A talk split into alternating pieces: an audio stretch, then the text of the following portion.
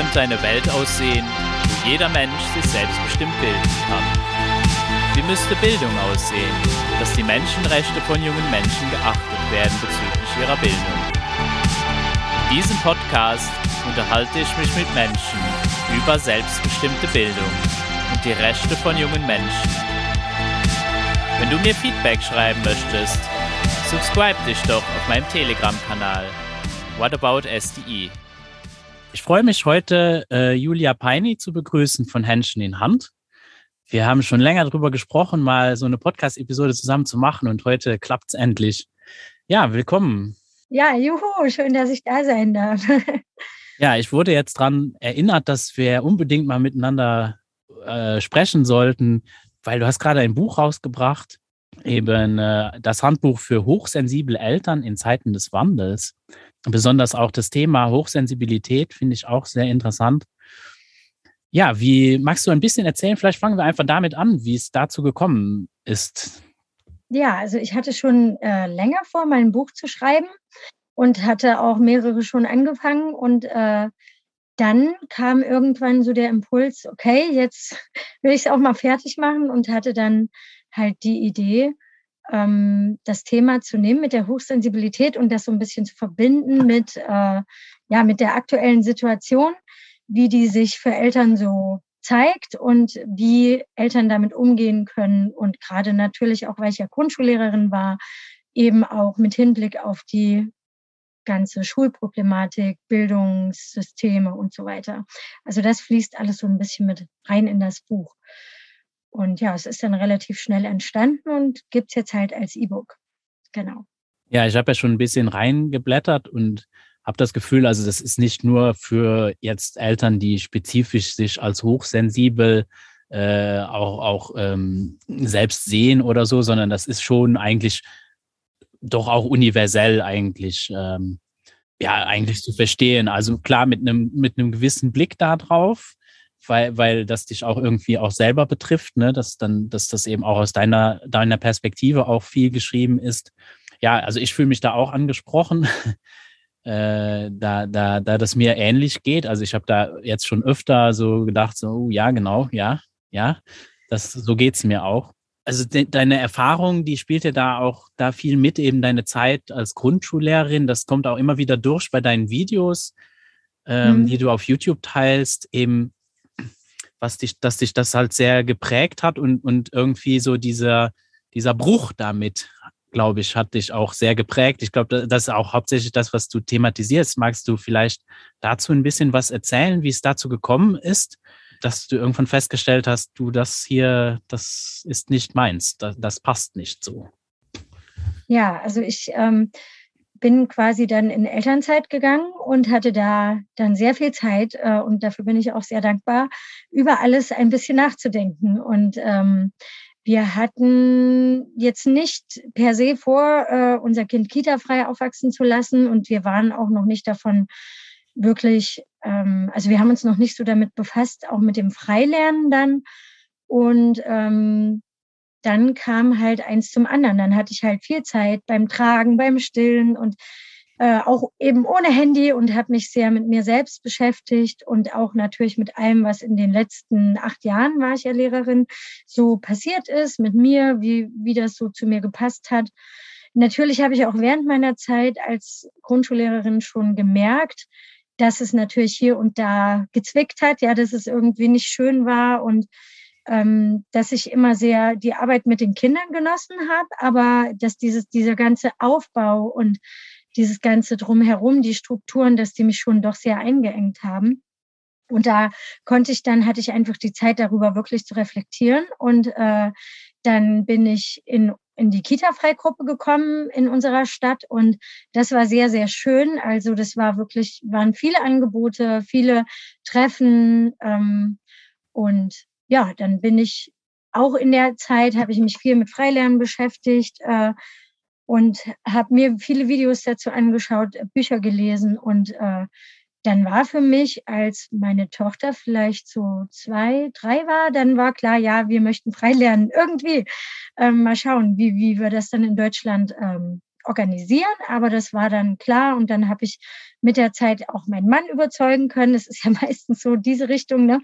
Ähm, aber nicht immer. Ähm, und im Prinzip ist die Zeit für mich ein großer Faktor gewesen, die, die mir geschenkt wurde, in der ich mich wirklich einfach mal mit Filmen auseinandersetzen konnte, die halt so im Hamsterrad nicht bleibt und das ist ja auch durchaus so gewollt. Ne? Ja, richtig. Das ist, ist tatsächlich irgendwie, ja, das, also ich höre das auch oft, also bei mir war das auch nicht viel anders, dass wirklich so die, der, wenn so ein junger Mensch in dein Leben tritt, dass das nochmal irgendwie alles über den Haufen wirft. Und ja, man, dann darf man sich halt viele Dinge nochmal angucken. Und, und klar, vielleicht war dann vorher schon irgendwie Zweifel da, so dass mhm. man natürlich da auch ein bisschen sensibel drauf ist oder vielleicht dann nochmal genauer hinguckt. Aber ja, wenn, wenn du jetzt in der, lass mir mal sagen, der, der junge Mensch wäre jetzt nicht in dein Leben getreten und du hättest diese Auszeit gehabt, in der Schule selber, könntest du dir vorstellen, dass du als eben als Lehrerin, was, hättest du dir da vorstellen können, dass das, dass das ohne Schule ging? Oder, oder was waren da so eher deine Gedanken, was, was dir da aufgefallen ist oder, oder was, was du gerne anders gemacht hättest eigentlich eher? Jetzt vielleicht auch positiv gesehen eben. Was hättest du eigentlich gerne anders gemacht? Ja, also für mich war es so, ich habe ja, bevor ich überhaupt studiert habe, habe ich ein halbes Jahr ein Praktikum an der freien Schule gemacht. Und das war für mich so die Brille sozusagen, durch die ich dann auch die ganze Ausbildung, das Referendariat und dann auch die Arbeit wahrgenommen habe. Und äh, da war halt alles sehr frei an dieser Schule. Da war gab es vielleicht einen Tag in der Woche, das die hieß also ähm, der hieß dann nee diese Zeit an dem Tag hieß Intensivlernzeit und da war das so ein Klima annähernd wie in der normalen Grundschule. Und da waren dann eben auch Arbeitshefte zu sehen und Bücher und die restlichen Tage, also vier Tage, ging es um Fußball, um ja vielleicht mal ein paar Spiele spielen, Karten spielen, draußen rumstrummern für die Kinder. Ja, also es war wirklich sehr frei. Und das war halt schon immer die Frage, die ich mir gestellt habe, weil die hatten auch eine sehr hohe Übertrittsrate ans Gymnasium, denn damals ging diese Schule nur bis zur vierten Klasse.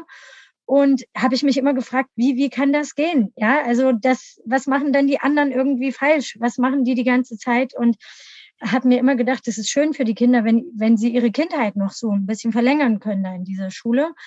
Und das habe ich natürlich dann auch während meiner Jahre im Beruf eben immer gemerkt und wollte natürlich auch gern mit den Kindern äh, sehr auf Augenhöhe sein. Das hätte mich auch nicht gestört, wenn die mich geduzt hätten, aber das waren halt alles immer so Punkte, wo dann die Kollegen gesagt haben, na, das geht aber nicht und ne, kannst du nicht machen und ähm, oder auch den Kindern mal schon äh, Material geben, wenn sie vielleicht schon weiter waren und sie nicht so auszubremsen, sondern eben dann eben von vom nächsten Jahrgang das Heft zumindest anzubieten. Ähm, und dann habe ich auch immer eins auf die Mütze bekommen, weil dann langweilt sich das Kind ja dann im nächsten Jahr. Ne? Aber es ist ja eigentlich egal, wenn man sich langweilt, ob jetzt gleich oder dann im nächsten Jahr.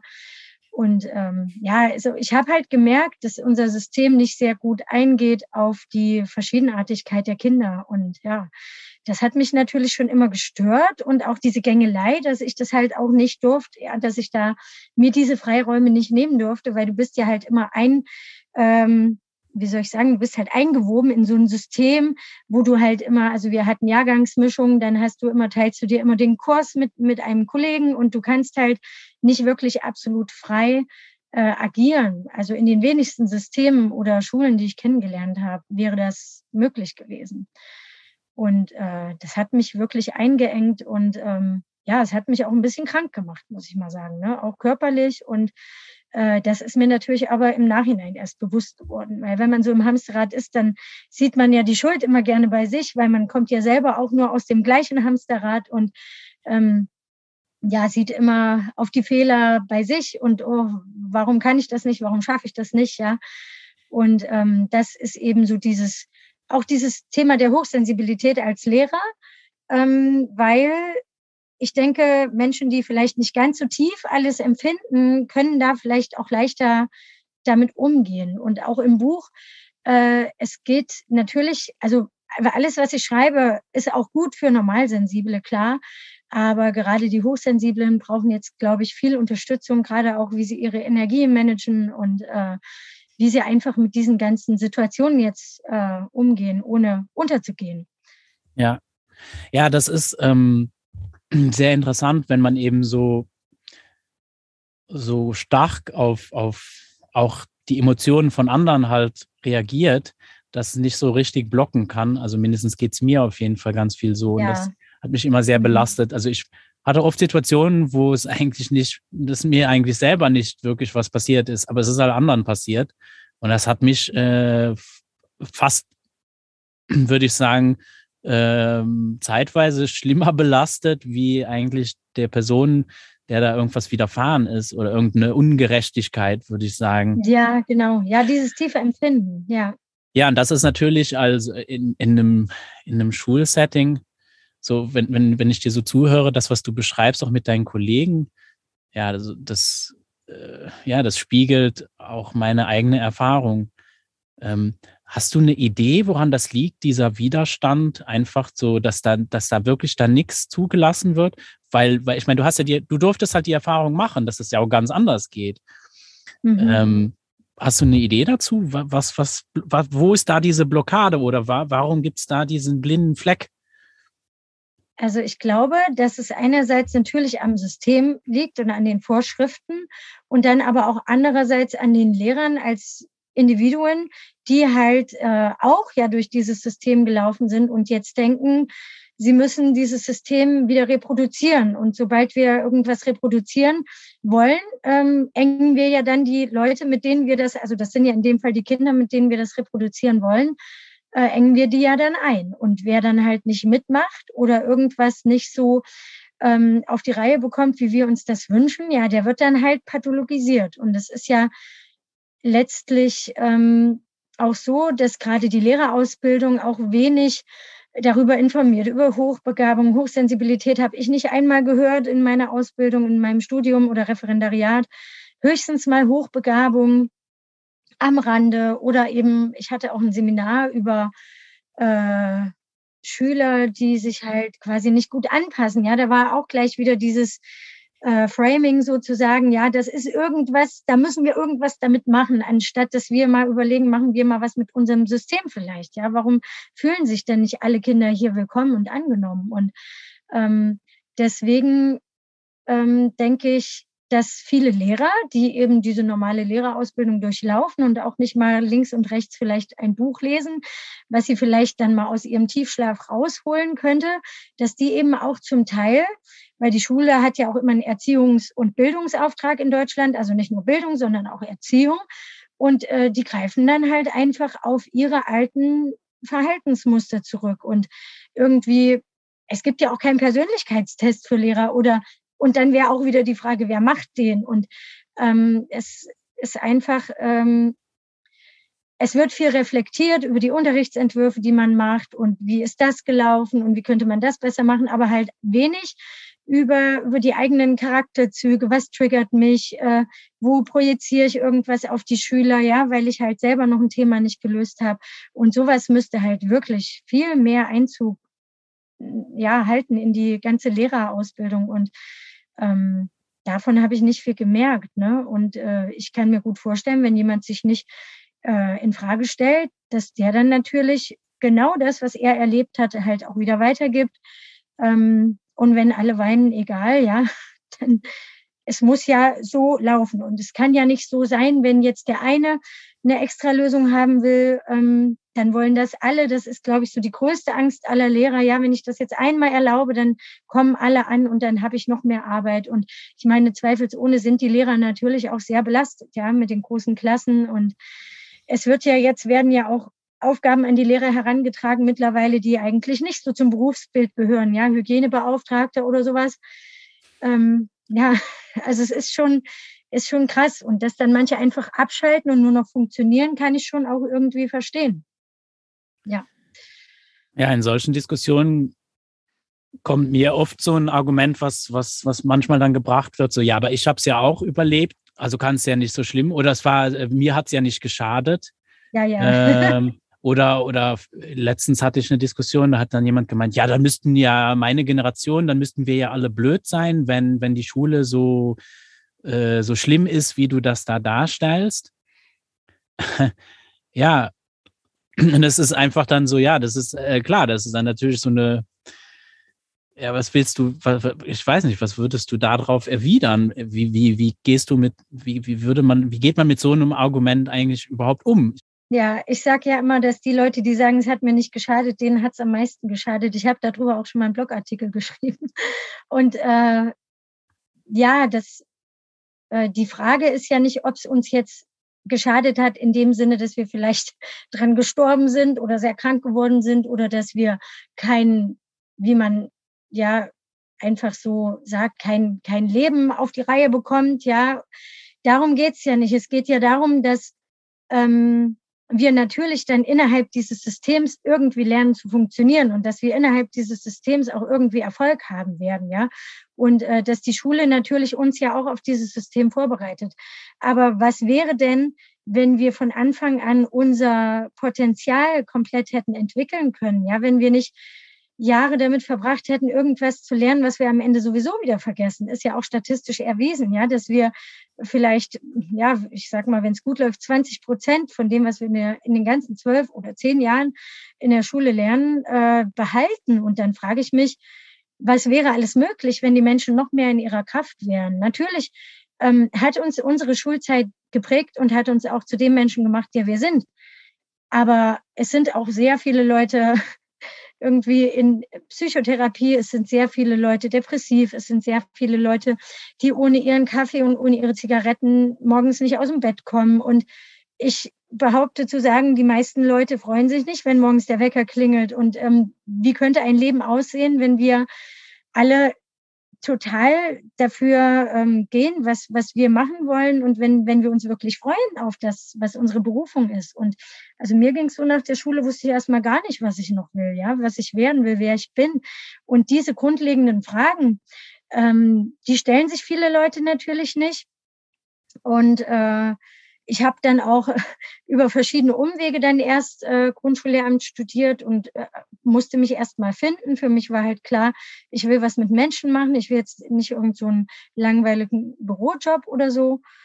Aber ja, letztlich ähm, ist das Quatsch mit dem. Das hat mir nicht geschadet, weil das ist halt auch, sind viele Menschen, die das sagen, die halt sich noch gar nicht beschäftigt haben mit dem inneren Kind, was habe ich alles selber als traumatisch empfunden? Und halt Leute, die diese ganzen traumatischen Erlebnisse einfach wegdrücken und dann ähm, ja, das einfach, das wird ja abgekapselt dann, ja, wenn ich irgendwas Traumatisches erlebe, in der Schule zum Beispiel, und es ist, der Schmerz ist zu tief, dann wird dieser Seelenanteil sozusagen ja abgespalten und ja, dann lebe ich halt ohne den weiter. Aber dann wird vielleicht auch was Positives abgespalten, wenn ich zum Beispiel immer zu laut war in der Schule.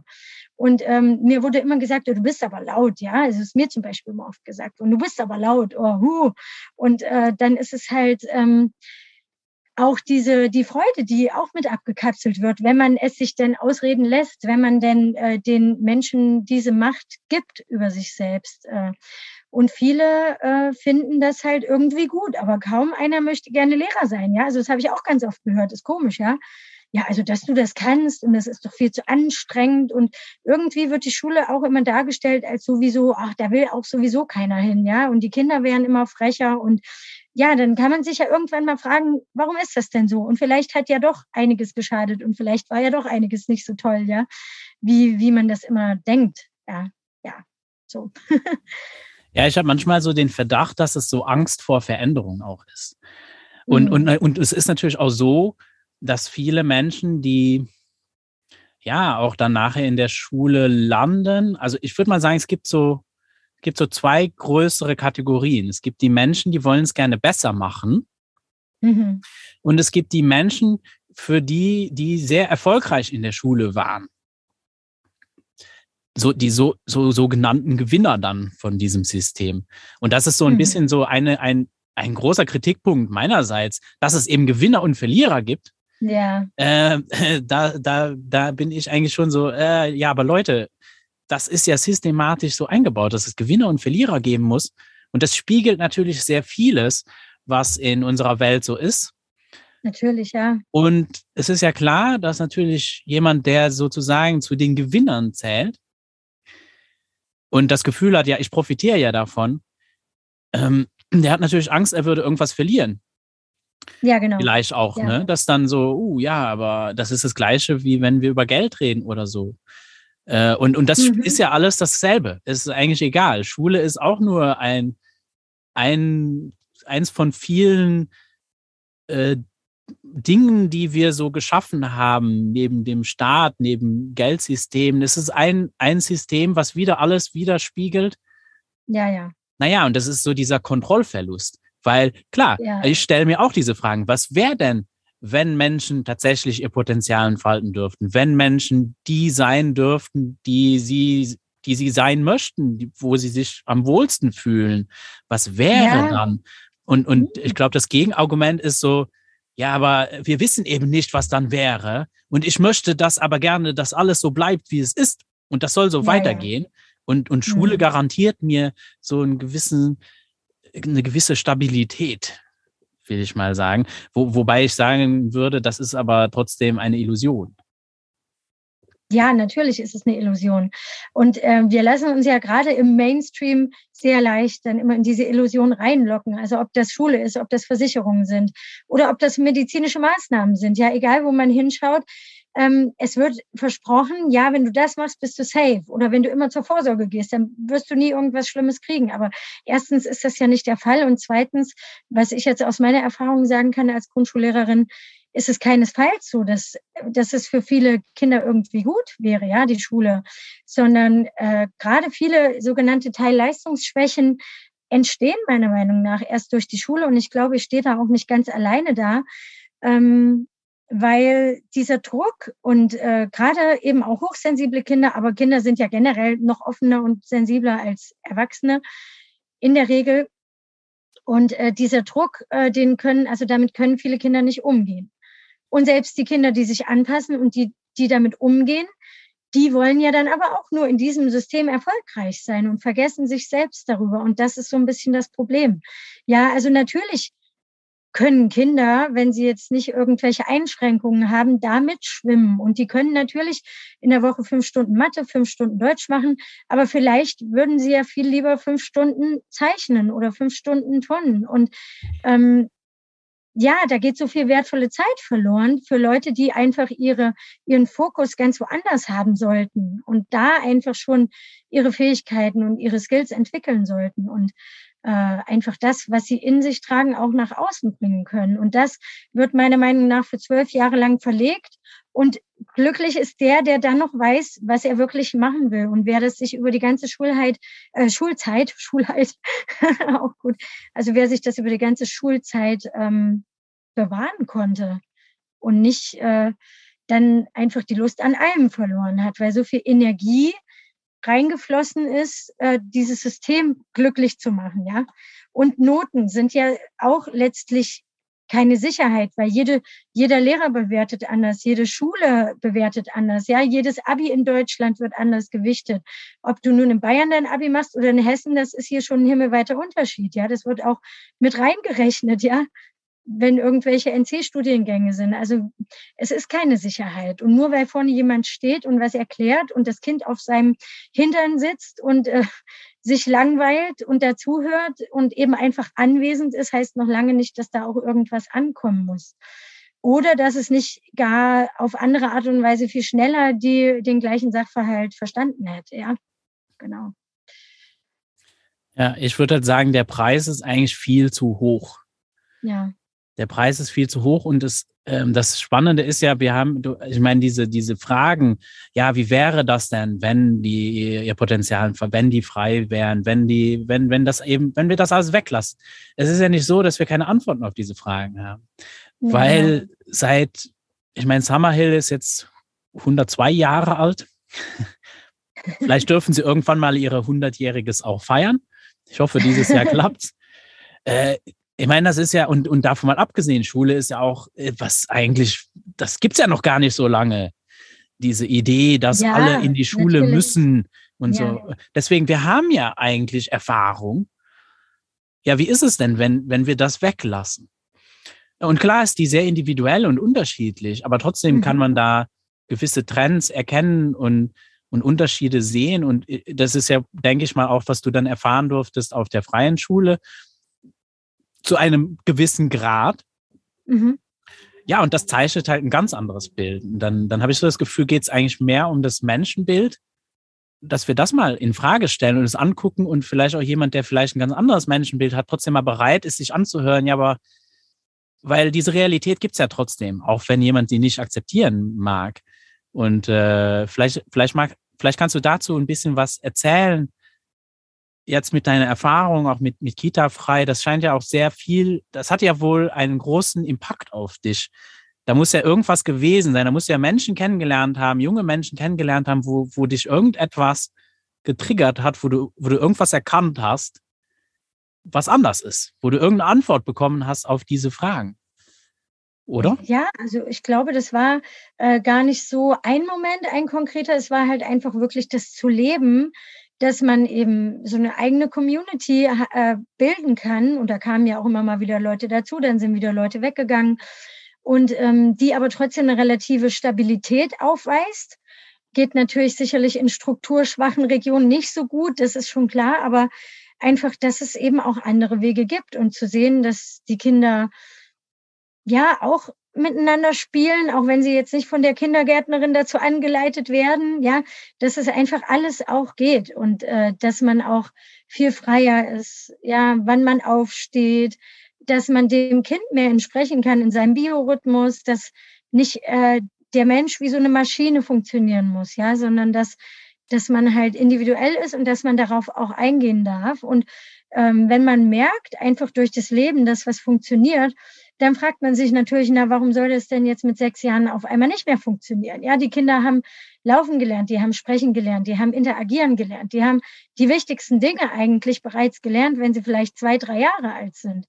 Und dann sagt auf, jemand, auf einmal irgendjemand, äh, ja, mit sechs Jahren geht das aber nicht mehr, weil dann kommt äh, der Lehrplan. Und äh, ich sage auch immer, ne, wenn die Kinder laufen lernen würden in der Schule, dann hätten wir wirklich viele Leute, die nicht laufen könnten, wenn es da auch noch ein Buch dafür gäbe. Ne? So musst du das machen und so muss das sein. Und wenn das nicht so ist, dann musst du zur Therapie. Und ja, letztlich ähm, kann das ja auch weiterlaufen. Also nach dem Kita frei äh, und ich kenne hier zum Beispiel in der Region wirklich genug Leute, die, die das äh, gerne machen würden. Manche machen es auch tatsächlich mit dem Freilernen. Und ähm, ja, andere wie wir, die ähm, wandern dann halt aus oder reisen oder suchen sich halt ihre Möglichkeiten, um eben dieses Stück Freiheit sich zu bewahren und nicht zu sagen, ja, also das geht jetzt nicht, weil jetzt ist Schulpflicht und es ist halt so in Deutschland. Ähm, aber es geht ja in der Realität total gut. Ja, also man hätte sich ja einfach weiter, wenn die Kinder älter sind, weiter treffen können und dann eben vielleicht auch Lerngruppen bilden können, je nachdem, wie weit man halt äh, ist, wie, wie frei man das gestalten möchte. Das ist sehr unterschiedlich.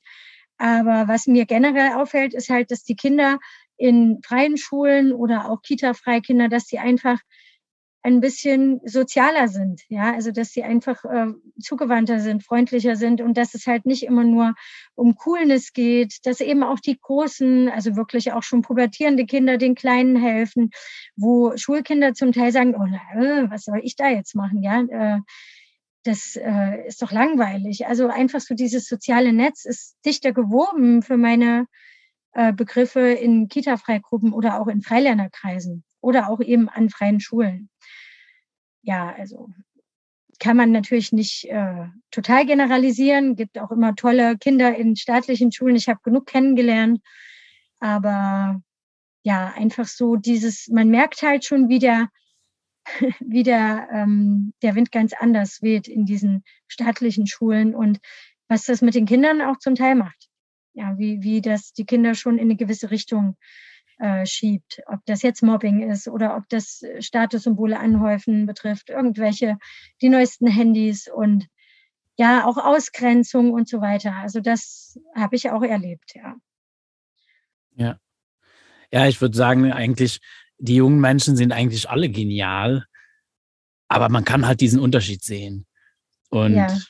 das ist wirklich etwas, darum kann ich, also ich habe, nachdem ich dann meinen Job gekündigt habe, noch irgendwie versucht, dann mit Schulprojekten und dann mir gedacht, ja, dann kann ich ja freier, dann bin ich ja von aus, dann bin ich irgendwie extern, dann habe ich mehr Freiheiten und ich äh, musste damit aufhören, weil ich das selber einfach nicht ertragen habe. Ich, es wurde mir einfach dieser Kontrast, einfach weil ich jetzt eine andere Seite kennengelernt. Ich habe einfach was komplett anderes kennengelernt, eine ganz andere Realität und habe eben gesehen, mhm. was sein könnte.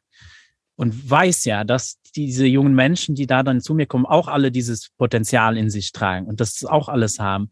Und wenn dann ja. diese, ich will wirklich sagen, da kamen diese gebrochenen jungen Menschen dann mhm. und du machst ein Projekt mit denen und du hast wirklich nur, ja, zerbrochenes kaputtes Potenzial. Mhm. Und einfach in diese, diese traurigen Augen zu blicken. Die, einfach diese Überforderung. Ich konnte das einfach nicht mehr abschalten. Ich habe das dann mhm. nur noch, es äh, will ja nicht heißen, dass es, ich will damit nicht sagen, dass es den jungen Menschen dann äh, jetzt den ganzen Tag schlecht geht oder so. Aber das ist halt spürbar, wenn du mit ihnen arbeitest, weil das ist einfach ein Riesenunterschied.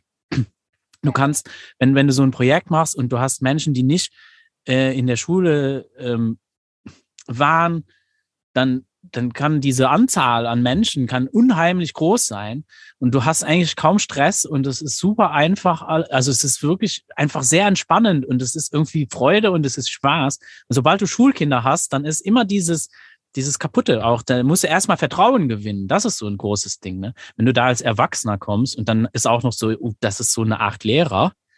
Ja, ja. Dann war erstmal so die erste halbe Stunde, Stunde oder erste Zeit mal erstmal wieder, Leute, ihr, ihr könnt mir vertrauen, ihr dürft bei mir Nein sagen, ihr müsst nichts machen, ihr, ihr seid, ich weiß einfach nur, dass die mal, ah ja, okay, ach so, ich, und dann testen die das natürlich erstmal ein bisschen aus. Das ist so viel Zeitverlust.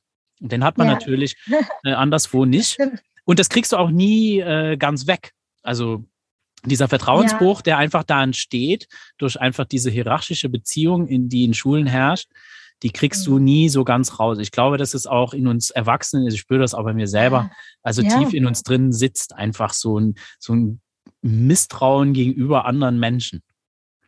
Ja, auf jeden Fall. Die Augenhöhe geht verloren und das ist eigentlich das Wertvollste, weil wir ja auch von den Kindern lernen können. Und ähm, das wird auch in unserem Schulsystem total unterdrückt, ja. Und auch in diesem Trennungs- und Spaltungssystem, dass wir die Kinder so bald von ihren Eltern trennen. Denn Kinder sind ja auch hier, um uns was beizubringen, ja, um uns unsere Triggerpunkte aufzuzeigen. Und nicht nur, damit wir sagen, so, halt jetzt die Klappe, weil ich habe mehr Macht als du, sondern, und das ist ja letztlich das, was die Kinder verinnerlichen, wenn sie fragen, ja, müssen wir das lernen, gibt es da drauf eine Note? Ja, das ist ja alles, was dann am Ende noch zählt.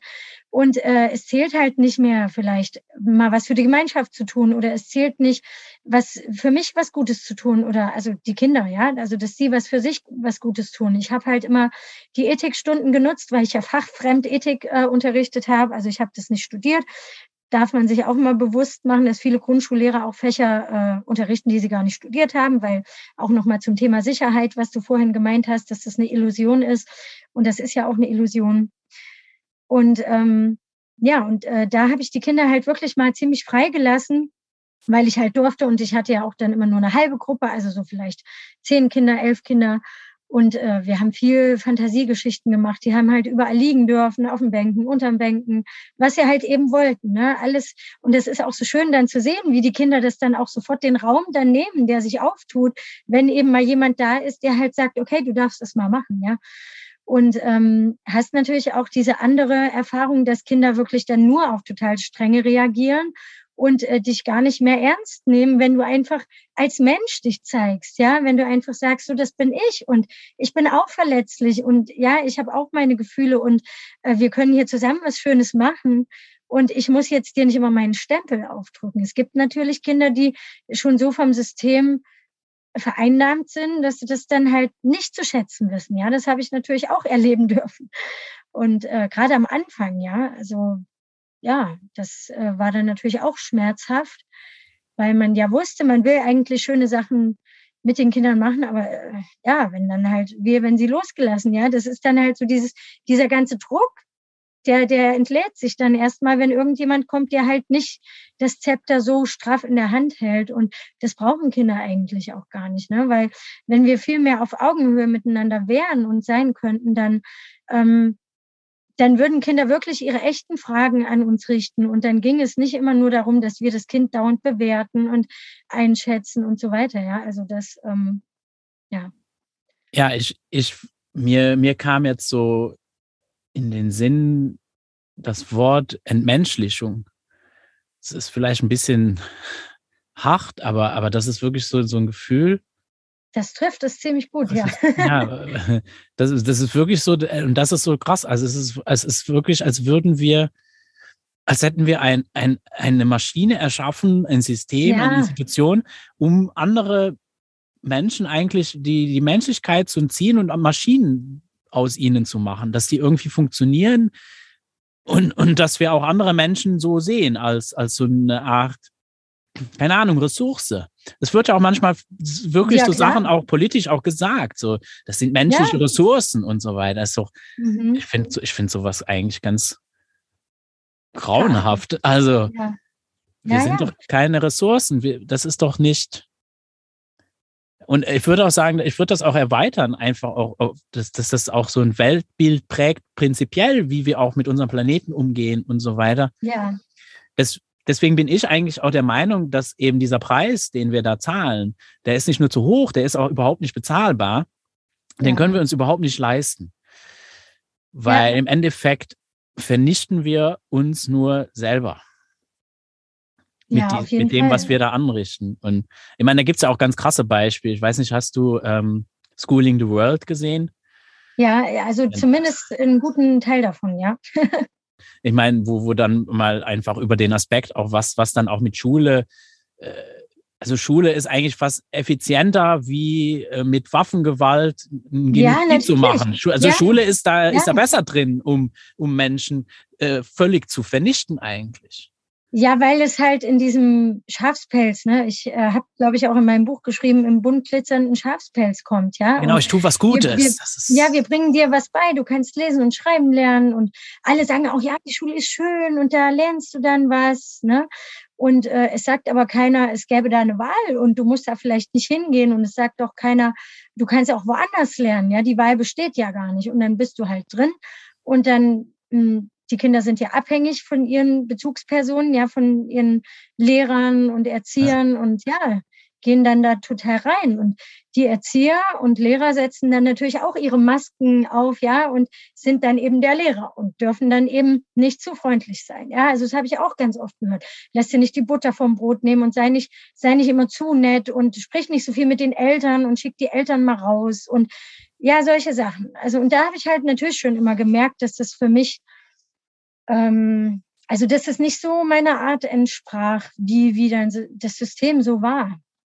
Aber das merkt man natürlich erst, wenn man wirklich drin auch arbeitet. Mhm. Und ich kann nur allen Eltern auch mal empfehlen, sich äh, mal während der Schulzeit, wenn man das jetzt noch darf, wahrscheinlich nicht, auch mal vor die Räume zu stellen, wie oft da auch geschrien wird, ja, und wie mit den Kindern umgegangen wird. Es ist alles so im Unbewussten und die Eltern wissen gar nicht, wo sie ihre Kinder dahin geben und die wissen ja auch nicht, ich meine, wenn, wenn man so eine Schulanmeldung bekommt, ähm, du kannst ja den Lehrer auch nicht wirklich aussuchen. Was ist das für ein Mensch? Was vertritt der für, für Ideale oder ähm, ja, ist es gut für, für mein Kind, was, was dann da rauskommt? Es ist natürlich sehr unterschiedlich und es gibt tolle Lehrer, keine Frage. Also die, also man merkt da auch Unterschiede, ja, wie die Klassen geführt werden, sozusagen in Anführungsstrichen, wie dann die Kinder wieder sind. Und daran merkt man schon alleine, heu, das ist echt ein Rieseneinfluss, den da schon allein der Lehrer hat. Und dieser stille Lehrplan, was dann halt an mhm. Unterordnung, an Gehorsam, an Gruppendynamik alles noch mit reinspielt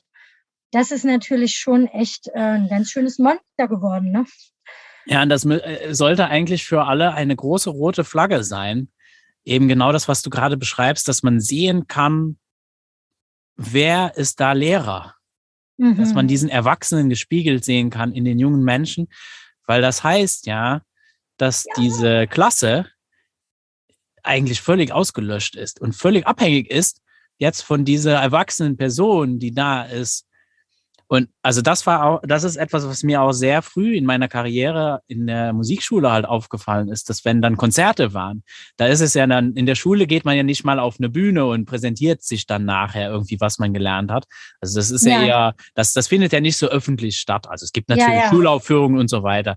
Aber in der Musik ist das natürlich dann sehr öffentlich, weil da, klar, dann gibt's natürlich Konzerte und so weiter. Mhm. Naja, und in diesen Konzerten, also ich saß dann so da, ah ja, okay, das, das ist, das ist, das sind, das ist die Klasse von dem Lehrer und da, das ja, ist die von dem, weil die benehmen sich so und so. Und mhm. die, die, die, die spielen sozusagen auf der Bühne auch den und den nach.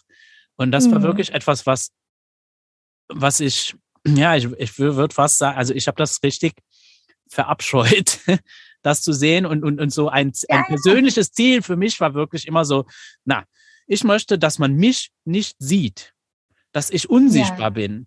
Ich will überhaupt ja. nicht, dass irgendjemand, ah ja.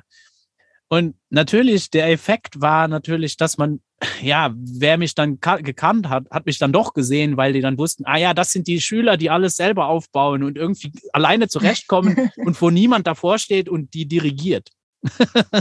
Ja. da wusste man irgendwie immer so, ja, das sind die von Max. Aber das war mir irgendwie wichtig, diese Unabhängigkeit. Ich war so, ja, aber die, das ist ja ihr Konzert, das ist nicht mein Konzert. Die, die sollen unabhängig sein. Wenn, wenn die nur spielen können, wenn ich da bin, ist ja, ja. Ist ja Blödsinn. Dann, ich habe auch immer, ich habe gesagt, so, dann auch zu meinen Schülern, du, du brauchst mich eigentlich nicht. Und ich habe meinen Job gemacht, sobald du erkennst, dass du mich nicht brauchst.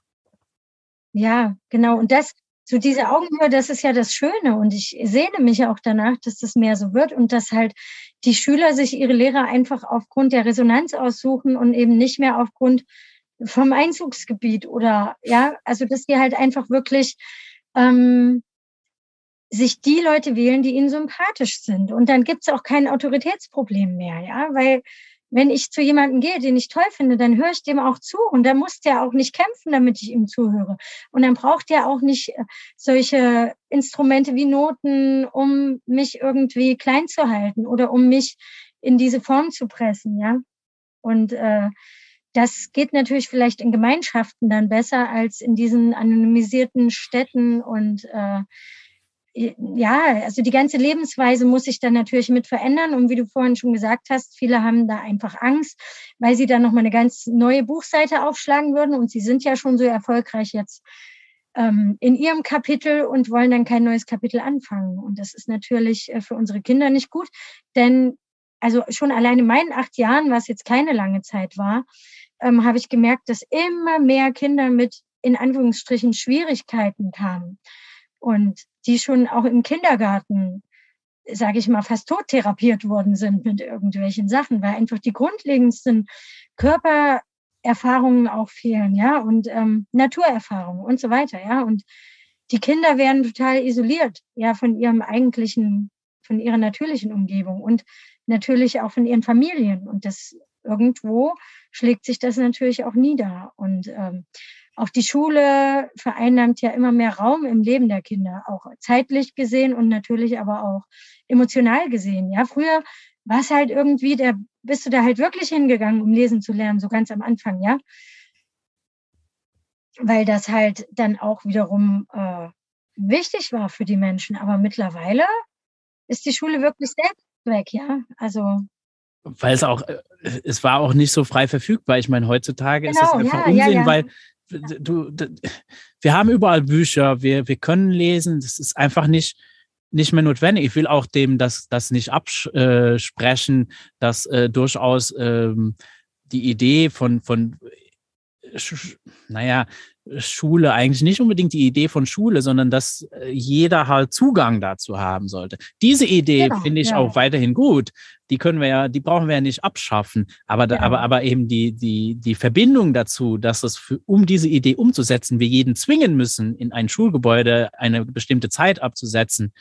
Ja, und dann auch zu ihrem Glück sozusagen zwingen zu müssen, so, hier, du, du, ich, du liest jetzt, das brauchst du, das ist gut für dich. Hier, egal ob du bereit bist, ja. du nimmst das ja, jetzt. Ja. Äh, und äh, das ist völlig unnötig. Ich meine, das, das braucht's halt nicht. Aber das hat halt mehr mit eben Vertrauen zu tun. Ich, als ich jetzt dein, dein Buch gelesen habe, hab eigentlich, kommst du am Anfang des Buchs gut, da beschreibst du dann im ersten Kapitel beschreibst du ja ein bisschen auch so das, was wir jetzt besprochen haben und dann kommst du eigentlich gleich drauf zu sprechen, was ich identifizieren würde als vielleicht die größte Angst, warum so viele Erwachsenen sich eben nicht trauen, ihren jungen Menschen da so einen, einen anderen Weg zu ermöglichen. Und das ist eben, du sprichst ja eben an, dass es eigentlich eine Arbeit ist an uns selber. Dass wir eigentlich, mhm. dass wir können diesen Wandel gar nicht zulassen, wenn wir nicht zu uns mit uns selber konfrontieren. Und ich, ich würde fast sagen, dass das, ähm, das ist, das ist sehr beängstigend, äh, mal wirklich in den Spiegel zu gucken und sich mal anzugucken, du, äh, warum ist es denn so? Was triggert mich denn alles? Und weil das, ja, du, du, du schreibst es auch, du benutzt das Wort Mut, ich finde ich eigentlich sehr passend. Es erfordert einen gewissen Mut. Vielleicht, ja, magst du, magst du dazu ein bisschen was sagen? Auch, auch, auch wie das vielleicht für dich selber war, aus deiner Erfahrung auch damit konfrontiert zu werden? Ja, also für mich war es, ähm, da ich immer so ein reiches Innenleben hatte, sage ich mal, äh, habe ich immer viel reflektiert sowieso. Also auch wenn jetzt in der Schule mal was nicht gut gelaufen war, Dinge, auf die ich wirklich nicht stolz war. Und ich habe mich dann auch entschuldigt im Nachhinein äh, bei den Kindern. Und ähm, für mich war es daher nicht so schwer. Also natürlich, wenn man seine inneren Themen anguckt und nach und nach ploppt ja dann immer ein neues Thema auf, was einen vielleicht verletzt hat als Kind. Dinge, die man früher, wo man nie gesagt hätte, oh, das hat mich vielleicht verletzt. Ähm, das hat mich vielleicht traumatisiert sogar. Ähm, ja, also es ist halt so ein, so ein schrittweiser Prozess und umso mehr man natürlich sich selbst äh, verloren hat, ähm, im Laufe seines Lebens, umso schwieriger wird natürlich der Prozess. Und gerade eben auch hochsensible Menschen, die eben auch dementsprechend öfter enttäuscht worden sind, weil die ja auch bessere Wahrnehmung haben und äh, also nicht besser, ich, also besser und schlechter ist ja total Quatsch, aber sie haben eine tiefere Wahrnehmung und ihnen fällt es dann auch leichter, Ungerechtigkeiten schneller äh, zu ähm, ausfindig zu machen oder überhaupt, wenn jemand spricht, zu sehen, sagt er die Wahrheit oder was ist das für ein Mensch? Und äh, sind natürlich dementsprechend auch leichter und nachhaltiger zu verletzen und zu kränken. Und ähm, es gibt viele Hochsensible, die sich total zugemauert haben und die äh, einfach, um zu überleben, diesen Teil von sich schon fast vergessen haben. Und dann ist es natürlich schmerzhaft, ja. Also da ich halt immer auch sehr meine Gefühle nach außen getragen habe, äh, habe ich da schon während meines Lebens Arbeit geleistet, innere Arbeit und dann war der Rest, äh, und es geht natürlich immer weiter, das ist ja nie abgeschlossen, ähm, nicht mehr ganz so schwierig. Und ja, es ist, ich kann mir schon gut vorstellen, dass es für viele Leute äh, ganz unvorstellbar schwierig ist, da hinzugucken, was hat mich verletzt, wirklich nochmal in die Kindheit zurückzugehen und zu überlegen, ähm, was war nicht in Ordnung, ja. Viele reden sich halt alles schön, damit einfach das System weiterlaufen kann. Das ist das Ego in Verbindung auch mit dem verletzten inneren Kind, was sehr trickreich spielt manchmal, ja. Und ähm, ja, große Barrieren aufbaut. Also wie so Burg mit Schlossgraben und Zugbrücke und Wachhund davor, so sage ich immer so. Mhm. Da muss man halt erst mal rankommen. Und ja, also schon die, die Fähigkeit, dann auch eigene Fehler mal einzugestehen, das ist, glaube ich, so das Wichtigste. Und das wollen halt viele nicht. Ich habe auch wirklich Kollegen gehabt, die konnten niemals zugeben, wenn sie einfach mal einen Fehler gemacht haben. Und das liegt natürlich auch wieder in unserem System begründet, denn wir kriegen ja spätestens ab der ersten Klasse und heute wahrscheinlich schon noch früher beigebracht, dass es äh, nicht so günstig ist, wenn wir Fehler machen beim Lernen, obwohl das ja eigentlich, also das Wort Fehler, wie ich ja, also das Wort Fehler ist sowieso fehl am Platz. Einfach, wir probieren einfach Dinge aus und manchmal klappt, klappt was und manchmal klappt es halt nicht. Und einfach dieses spielerische Herangehen ans Lernen, das wird den Kindern eben ausgetrieben und das ähm, zeigt sich natürlich auch in vielen traumatisierten Erwachsenen. Ja.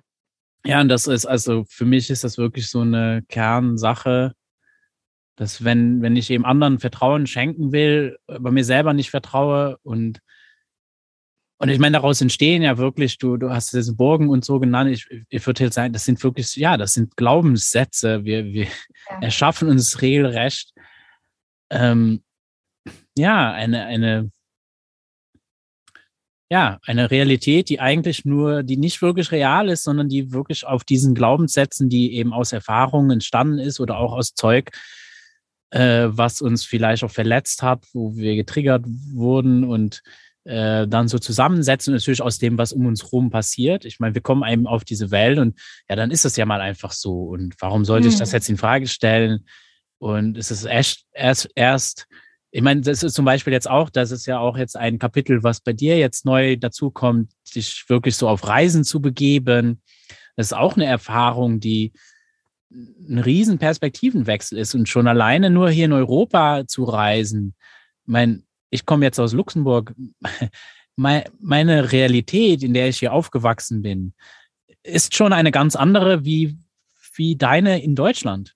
Und ja, ja. Dann, dann ist das so nah beieinander aber ich kann aus Erfahrung sagen, dass das ist nicht dasselbe.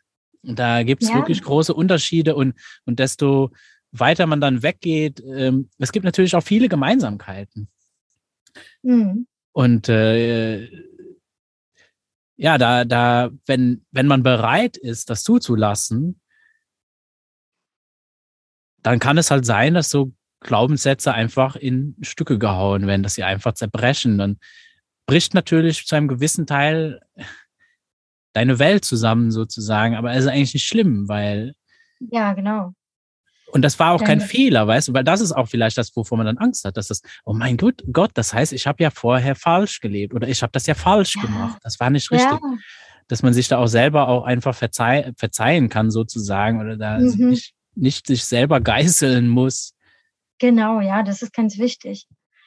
Ja, definitiv. Also und schon alleine auch diese Unterschiedlichkeit der Kulturen, die soll ja jetzt auch immer mehr vermengt werden, ja. Aber das ist eigentlich das, was uns, wie du gesagt hast, helfen kann, zu verstehen, dass das, was wir als Realität wahrnehmen, gar nicht unbedingt äh, die Realität ist. Ja, das ist halt dieser Ausschnitt, den wir bedienen, ja, mit unseren Glaubenssätzen, mit unserer Energie, mit unserer Kraft, ja. Und äh, wenn wir zum Beispiel ja, in Luxemburg gibt es, glaube ich, auch mehr Ferien als in Deutschland, ne? Im ja. Kalenderjahr gesehen. Und äh, ich hatte neulich in einem Video auch mal über Luxemburg gesprochen, weil ich da mal eine Freundin besucht habe und was da auch an, also Bastelmaterial ich im Fenster nur allein gesehen habe, ja, von der Schule. Ich habe gedacht, oh Gott, wie schön wäre das, wenn wir das auch hätten, ne? Und ähm, ja. ja, ich habe noch Albträume von äh, das Eichhörnchen, die richtigen Farben anmalen und besonders mit den Picknadeln. Okay. Gibt es das in Deutschland, dass du diese Nadeln benutzt, um Sachen rauszupicken? Die Schrecklich. Ja, ja, die ja, gibt es Prickelblock oder so, ja. Das gibt es, glaube ich, auch, aber ich in der Also es kann auch zu viel werden, dieses ganze Gebastel. Das ist auch ganz toll. Aber ja, na, ja, schon klar, aber ich meine. Du wirst man, dazu man genötigt, halt, ne? Ja, ja, nee, ich bastel auch nicht gerne. Also ich gebe es offen zu, auch als Grundschullehrerin nicht. Und äh, das ist ja aber, was die Kinder halt brauchen. Ne? Es gibt so ein Stereotyp, so muss ein Grundschullehrer sein. Und ich bin natürlich immer angeeckt, ne? immer gehört, du bist aber nicht die typische Lehrerin und so.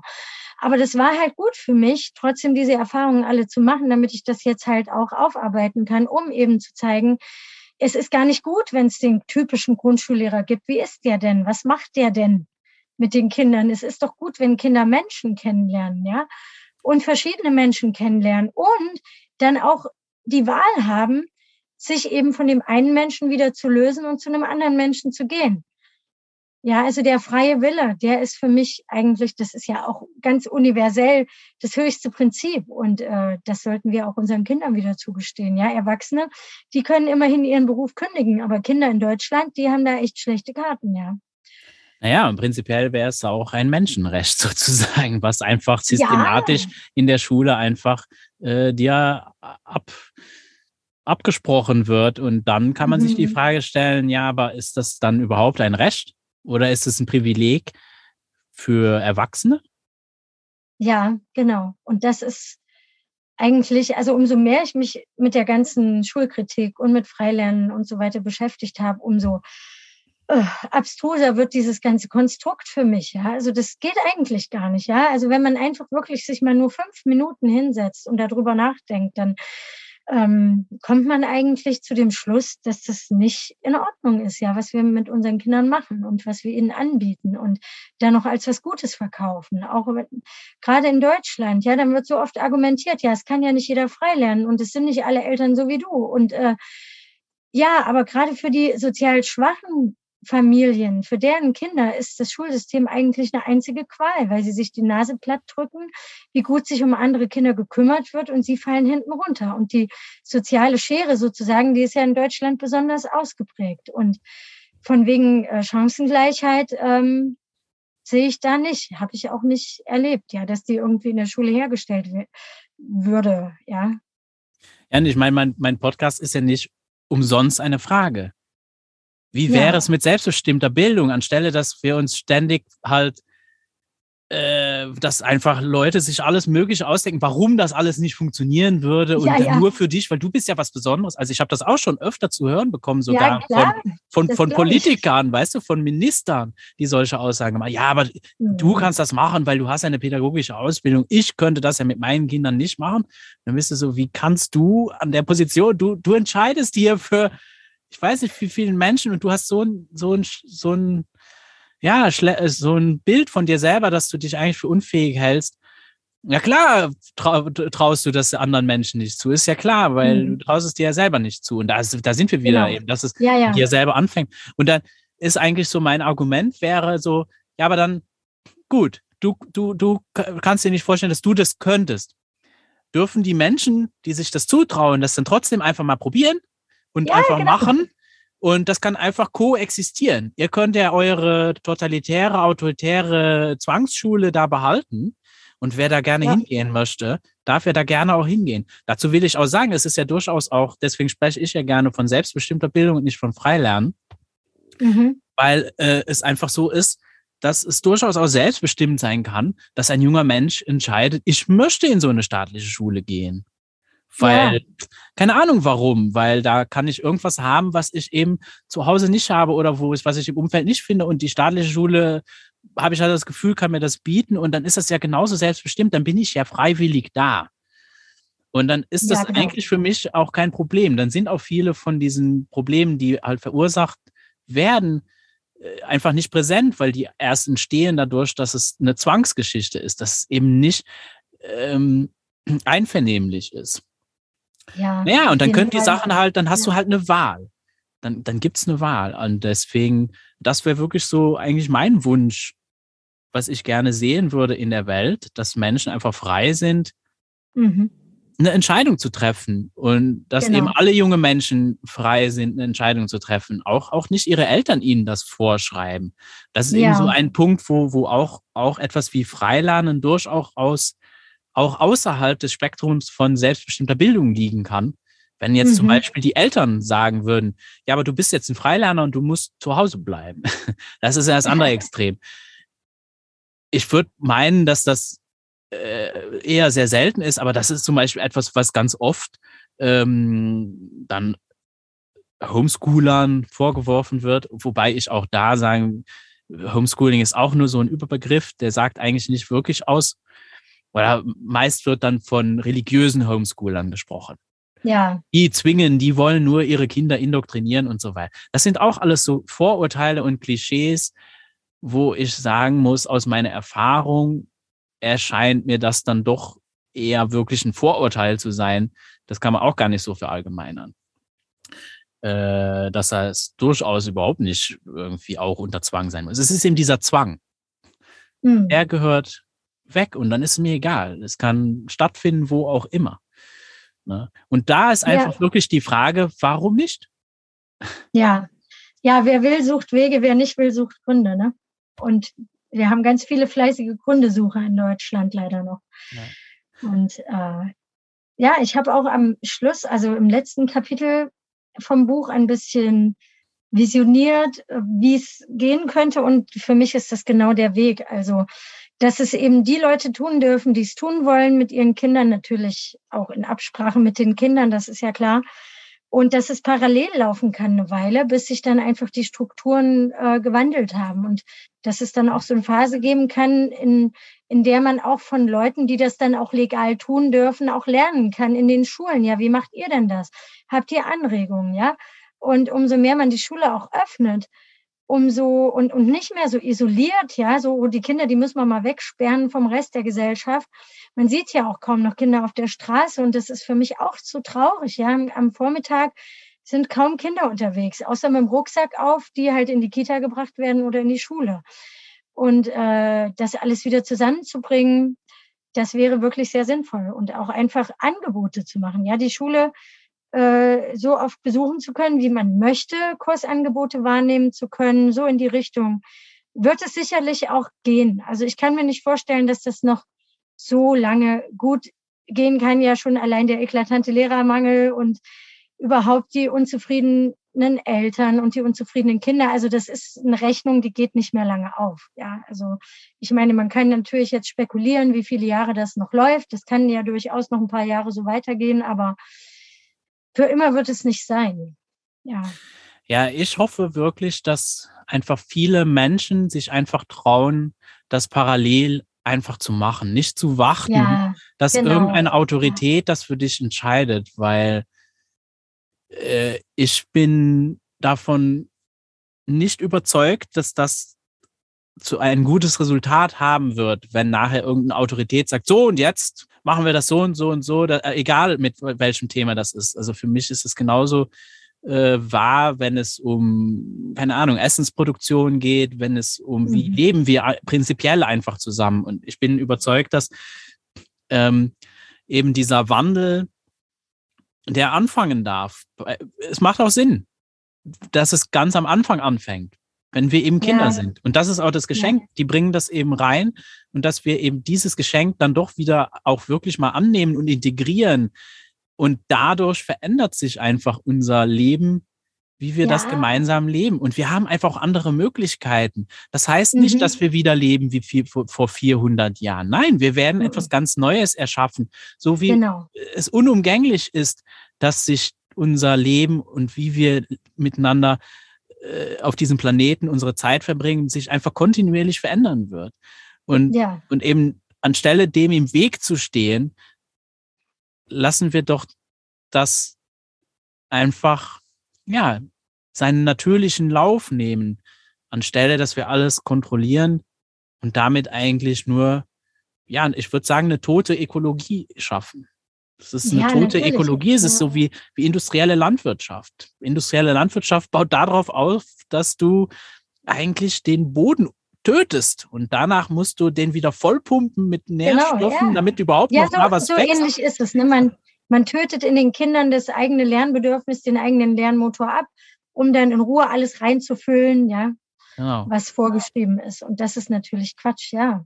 Und da hast du auch, dann hast du die Gegenseite, wo du, wo man dann feststellt, ach so, ja, und die Pflanzen wachsen eigentlich alle äh, von selber und wenn du eine Umgebung schaffst, die irgendwie auch dann äh, verträglich ist für diese Pflanzen, kannst du es sogar noch optimieren und äh, ja, du hast genau. eigentlich kaum mehr Arbeit und, und alles, was du haben willst, einfach nur, weil du im Vertrauen, weil du mit, mit diesem Leben lebst, anstelle, dass du immer versuchst, dieses Leben äh, in einen Kerker zu stecken und, und so junge ja, Menschen, ja. junge Menschen wachsen ganz von alleine. Ja. Und auch, ja, auch dieses, ähm,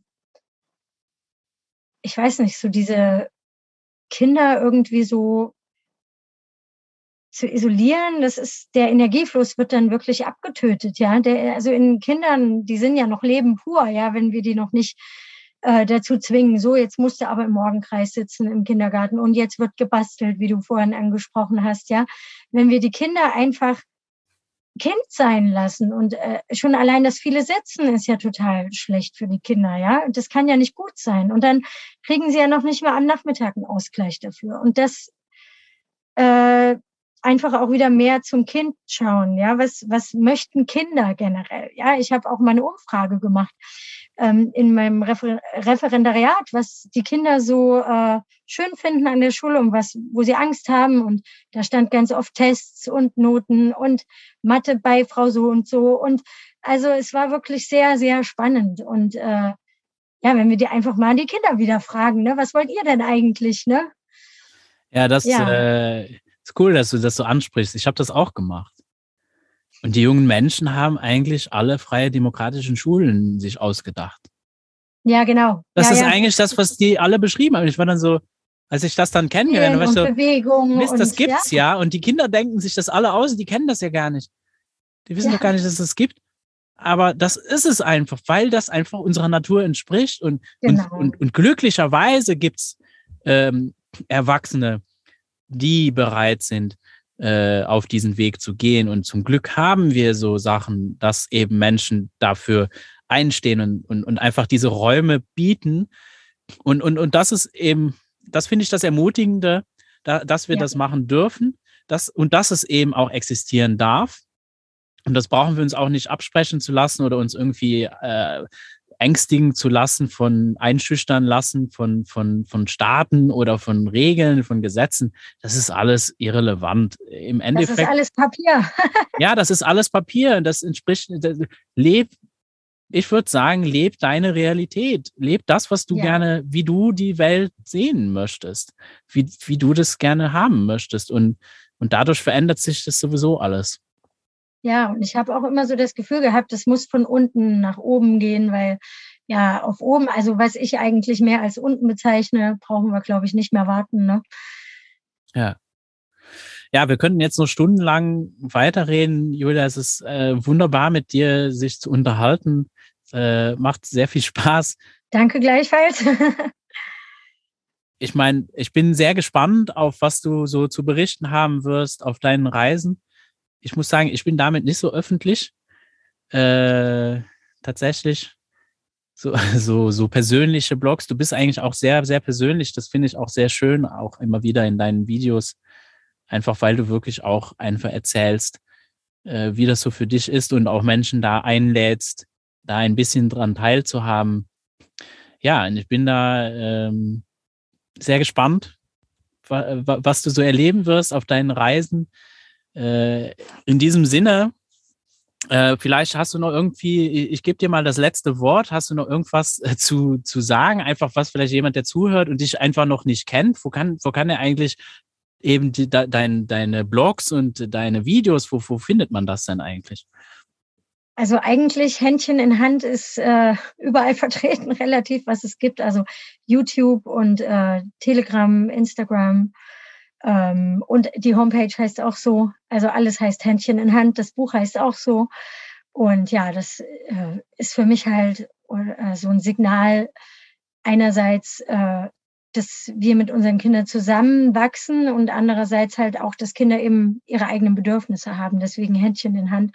Und dass uns die Kinder natürlich selber auch mal an die Hand nehmen dürfen. Und ich glaube fast, dass die die größte Rolle spielen werden in unserem Wandel, weil eben die Kinder ja bei den Eltern die Veränderungen hervorrufen, weil es ihnen halt nicht mehr so gut geht aktuell. Und äh, deswegen, ja, also könnt ihr mich dort finden und äh, ich freue mich natürlich, wenn ihr vorbeischaut. Und ja, bedanke mich auch bei dir ganz herzlich. War auch sehr schön, mit dir zu plaudern und äh, dass ich hier sein durfte. Vielen Dank dafür. Und ja. Ja, in dem Sinne, wie immer, wie wäre es mit selbstbestimmter Bildung? Wo du bist, da ist Frieden und Lachen, wenn alles friert, kannst du